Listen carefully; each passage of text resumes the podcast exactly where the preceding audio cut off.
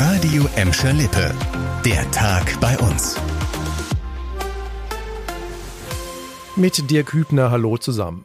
Wieder eine schlechte Nachricht für die Gelsenkirchener Innenstadt. Erst Mitte März hatte der kriselnde Warenhauskonzern Galeria Karstadt Kaufhof das Aus für die Filiale an der Bahnhofstraße besiegelt. Heute zog dann Primark nach. Auch der Billigmodeladen macht in Gelsenkirchen dicht. Insgesamt sollen vier Standorte in Deutschland geschlossen werden. In einigen Regionen habe die Kette zu viele Läden und sei dadurch unrentabel, so die Begründung von Primark. Wir haben heute mit einer Mitarbeiterin in Gelsenkirchen gesprochen und sie hat uns gesagt, dass in der Filiale an der Bahnhofstraße am 31. Dezember Schluss sein soll. Die Nachricht komme sehr überraschend, so die Mitarbeiterin. Die Filiale sei immer gut gefüllt gewesen. Und auch mit der Stadt Gelsenkirchen haben wir gesprochen. Oberbürgermeisterin Karin Welge hat ähnlich wie beim Kaufhof aus mit dem Betriebsrat gesprochen und auch die Wirtschaftsförderung ist eingeschaltet. Die Oberbürgermeisterin spricht von einem schweren Schlag und verspricht den rund 90 Mitarbeitern Unterstützung. Die SPD will alle Möglichkeiten nutzen, um das Aus doch noch zu verhindern. Im Dezember 2010 hatte Primark an der Gelsenkirchener Bahnhofstraße seinen Laden im ehemaligen Sinnhaus eröffnet. Es war die erste Filiale der irischen Modekette in NRW. Entsprechend viele Kunden kamen damals aus anderen Städten nach Gelsenkirchen. Das Primark aus ist ein weiterer Grund, die Zukunft der Innenstadt von Grund auf neu zu denken, weg von der Dominanz des Handels zu einem lebenswerten Quartier fürs Wohnen, Einkaufen, Ausgehen und Arbeiten. Kaufhof und Primark werden bald Vergangenheit sein.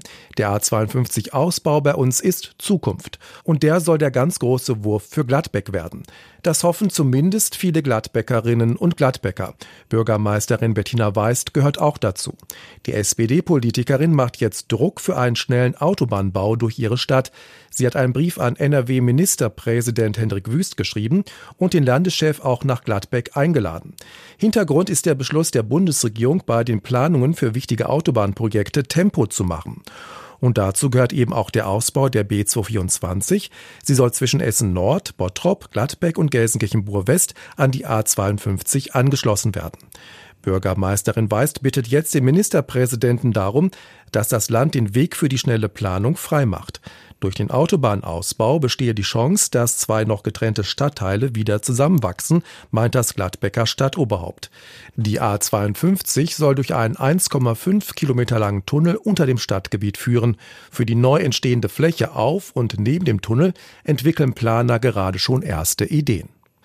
Von Gladbeck nach Kirchhelm, dort haben wieder Strohballen gebrannt. Die Feuerwehr rückte heute Morgen um kurz vor vier zum Brabecker Weg aus. Dort brannten auf einer Länge von 100 Metern Strohballen lichterloh. Die rund 50 Feuerwehrleute löschten das Feuer nicht, sondern ließen das Stroh kontrolliert abbrennen. Die Polizei hat Ermittlungen aufgenommen, um die Brandursache herauszukriegen. Schon Anfang des Jahres gab es in Gladbeck, Kirchhellen, Feldhausen und Gelsenkirchen-Scholven immer wieder Brände von Strohballen und Scheunen. Von einer Brandserie wollte die Polizei damals nicht sprechen. Wie dreist ist das denn? Ausgerechnet heute am Tag des Baumes meldet der zentrale Betriebshof in Gladbeck einen Baumdiebstahl. Unbekannte haben an der Krugstraße in Zweckel einen jungen Baum mit seiner Wurzel einfach herausgerissen und geklaut. Die junge Linde war erst ein paar Tage vorher gepflanzt worden, als Ersatz für einen gefällten Baum. Weil die Krugstraße eine geschützte Allee ist, hat der ZBG auch die untere Naturschutzbehörde des Kreises eingeschaltet und außerdem Anzeige erstattet. Außerdem werden Zeugen gesucht, die etwas zu dem mutmaßlichen Baumdieb sagen können. Das war der Tag bei uns im Radio und als Podcast. Aktuelle Nachrichten aus Gladbeck, Bottrop und Gelsenkirchen findet ihr jederzeit auf radio und in unserer App.